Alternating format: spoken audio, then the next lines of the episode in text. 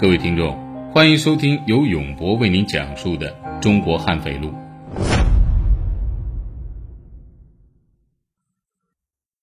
今天永博要讲述的这起案件非同小可，一个残忍无比的家伙，在一年之内残杀了六个少年儿童。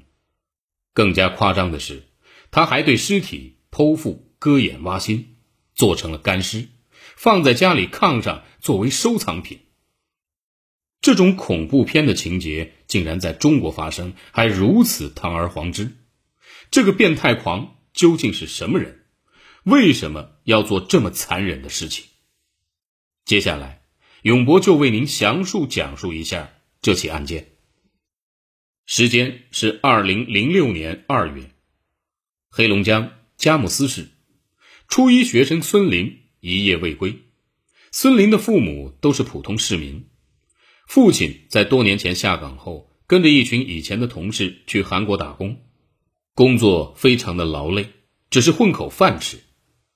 孙林的母亲是个下岗女工，因家里拮据，人口较多，只能帮人接送孩子和烧饭做菜，换点生活费。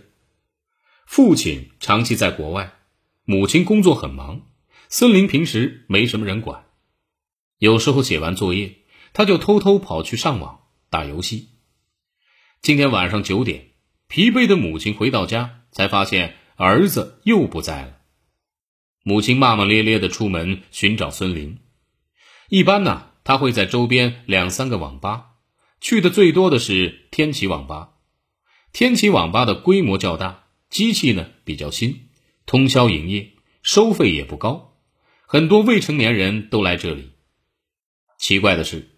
母亲连续去了这几个网吧，并没有找到儿子孙林。这小子跑哪儿去了？一时不知道怎么办，母亲只得回到家里，等到了晚上十二点，孙林还没有回来。母亲非常着急，只得打电话给自己的两个弟弟寻求帮助。亲戚们匆匆赶来，都觉得奇怪：孙林这孩子很聪明，平时贪玩。却从没有夜不归宿，这似乎是出事了。孙林是个男孩子，不可能色狼拦截。一个孩子身上能有几块钱，被抢劫也轮不到他。孙林的舅舅们推测是出了交通事故。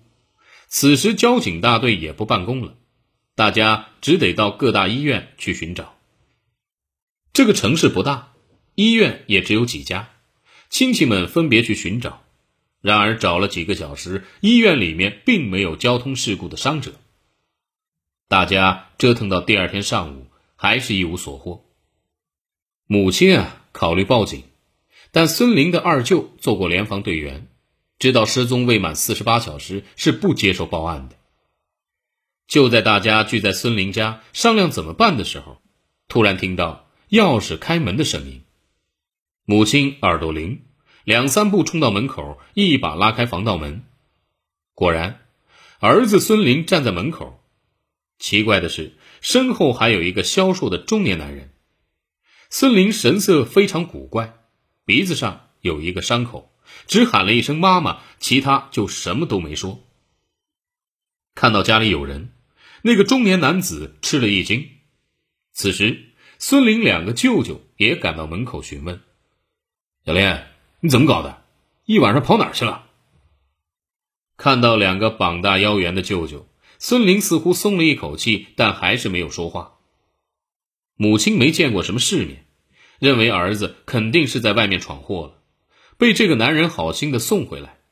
于是他去感谢男人，谢谢他把儿子送回来。看到有两个大汉，屋里还不知道有多少人，中年男人顿时紧张起来。他随口说。啊，没什么，我也就是顺手帮忙。这孩子有点感冒啊，其他没什么。那那那我走了啊。母亲追着说了好几个谢谢，那个男人大踏步的离开，瞬间不见踪影。此时做过联防队员的二舅发现，外甥鼻子上是一道刀伤，并不是摔伤。二舅询问：“怎么回事？怎么被人用刀割了？跟人干仗了？”这边母亲发现儿子外表木讷，其实啊是一种极度恐惧后的状态。即便已经在七八个亲戚中间，孙林的全身仍然在不断的颤抖，显然是受到了重大的惊吓。母亲急忙询问儿子怎么回事，到底出了什么事，怕成这样。在众多亲戚的反复询问下，孙林才断断续续说了今天的可怕遭遇。这番话呀，将七八个大人吓得半死。孙林是这么说的：“昨晚六点。”我知道妈妈出门要三个小时，就偷偷跑到了天启网吧打游戏。我刚刚打了十分钟，那个男的就和我搭话。我认识他，他以前在天启网吧做网管，外号叫做大扣子。这个人说话很和气，同小孩也能说说笑笑。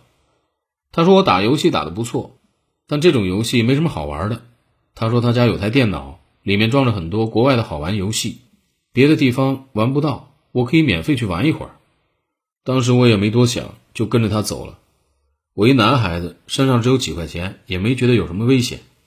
况且他说家就在砂石场，坐公交车去也就十分钟，那里也不是什么偏僻的地方。我跟他坐公交车，下了车走了五分钟，就走进一个胡同，走到一个两层小楼。这个男的说东头那屋就是他家，我就跟他进去了。他家跟垃圾堆似的，又脏又破，还有一股臭味。臭的我一进去就捂鼻子了。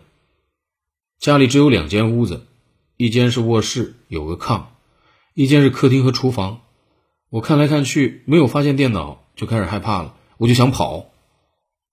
他就用刀割你了？嗯，对。他突然拿出一个小刀拦住我，我特别害怕，大喊救命。嗯，他他就在我鼻子上割了一刀，说再喊就杀了我。我当时很慌张。都没感到疼，还在那喊呢。我前后喊了五六分钟，没有人来。这个男的把我按住了，在我嘴里塞了一块布，不让我再喊。他后来阴笑的对我说：“说你别喊了，没用的。这里是棚户区，住户自己都活不下去，谁会管别人死活？你喊破喉咙也没人管的。”我当时还在拼命挣扎，想跑出去。也许是他看难对付，就把我拖到炕边上，揭开一块布。我我看了一眼，吓得差点昏死过去了。你看到什么了？孙林支支吾吾半天，似乎在回忆当时的可怕情景。好了，感谢您收听本期的《中国悍匪录》，我们下期再会。